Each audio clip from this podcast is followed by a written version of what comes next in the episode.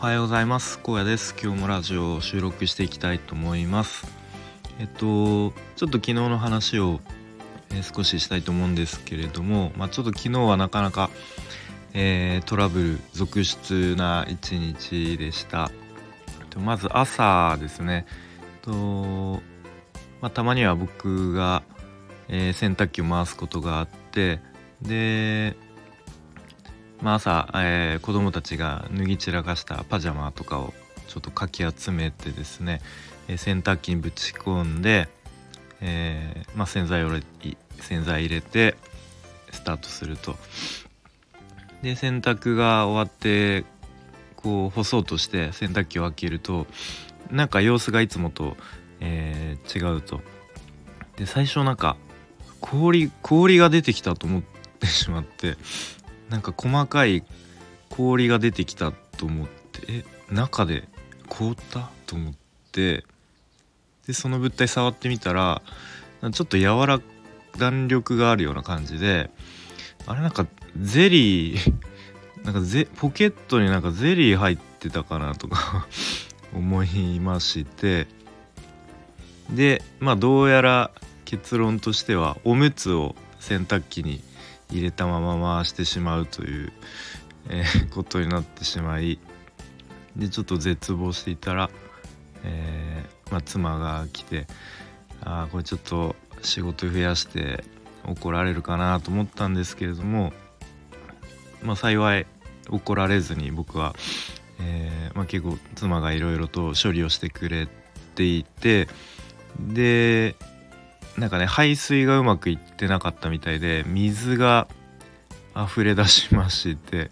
でそっからもうあのバタバタと本当に朝から、えー、その処理をして一気に消耗しましたと。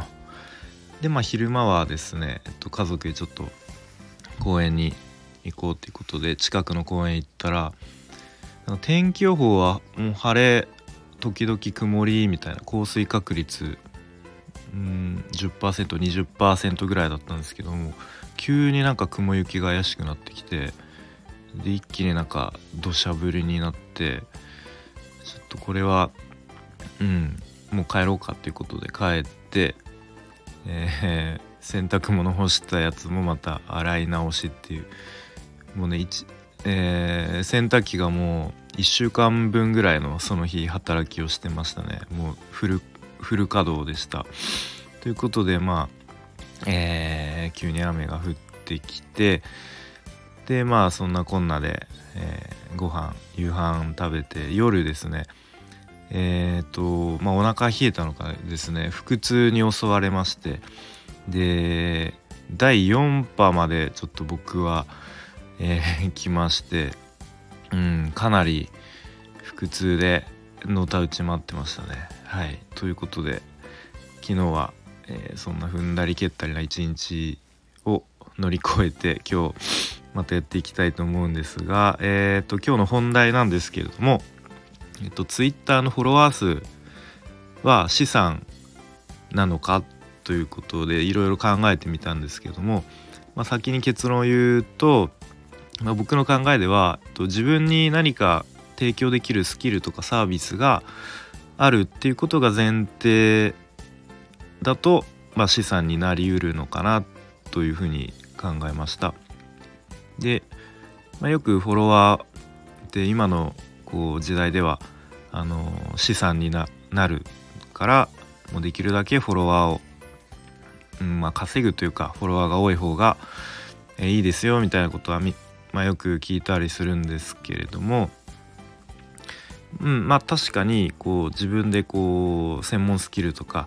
まあ、あとなんか自分の商品を持ってたりとか提供できるサービスとかがある場合は、まあ、そのフォロワーの数が多ければ多いほどその人たちに、えー、発信が届いて、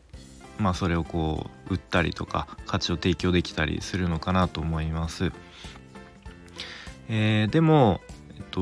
まあ、自分にこう何も持ってないのにフォロワー稼ぎだけしてもまああんまり意味はないのかなっていうふうに思いますね。ま時々僕もツイッターやってるとあの知らない人からこうちょっとリプとかもらったりして一緒になんか頑張りましょうみたいな感じでフォローしてくれるとあのまあ僕も一応フォロー、えー、フォローバックですかねフォロワーするんですけれども結構その人のプロフィールとか見るとなんか1ヶ月でフォロワー1,000人達成しましたみたいな。でフォロワーの伸ばし方教えますみたいな感じの人結構いて。でまあその人のあのツイートとかが流れてくるんですけれども、まあ、あんまりこう自分に関係なかったりあんまりなんか意味のない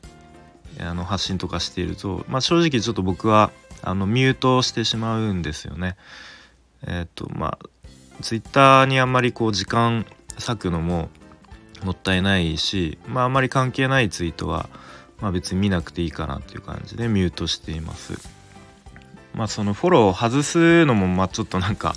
悪いかなっていう気持ちが働いて、まあ、ミュートすれば別に見なくて済むので。という感じで、と、フォロワーが多くてもそのうちの何人の人が本当に、まあ、アクティブアクティブというか本物というか実際に自分の発信を見てくれているかどうかっていうのがあの重要なのかなっていうふうに思いますね。例えば例えばフォロワーが、まあ、1,000人とかいても、まあ、僕みたいにあのミュートしちゃって全く見てない人とかもいるかもしれないので、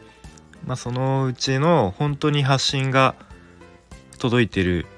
人数は何人なのかっていうのが重要なのかなというふうに思いますね。まあ、本当にインフルエンサーとかそういう影響力持っている人だったらもうフォロワー増やせば増やすほどあの発信が届く人が増えるので、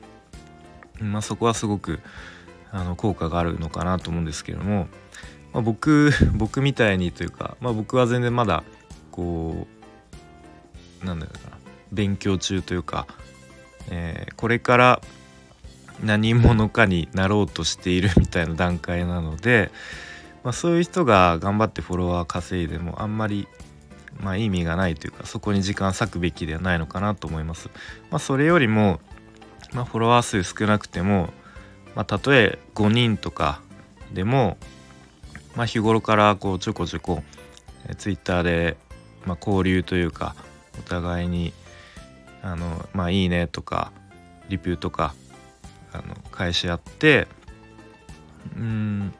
まあ、交流がある仲間がまあ、少ない人数でもいる方が重要なのかなと思います。で、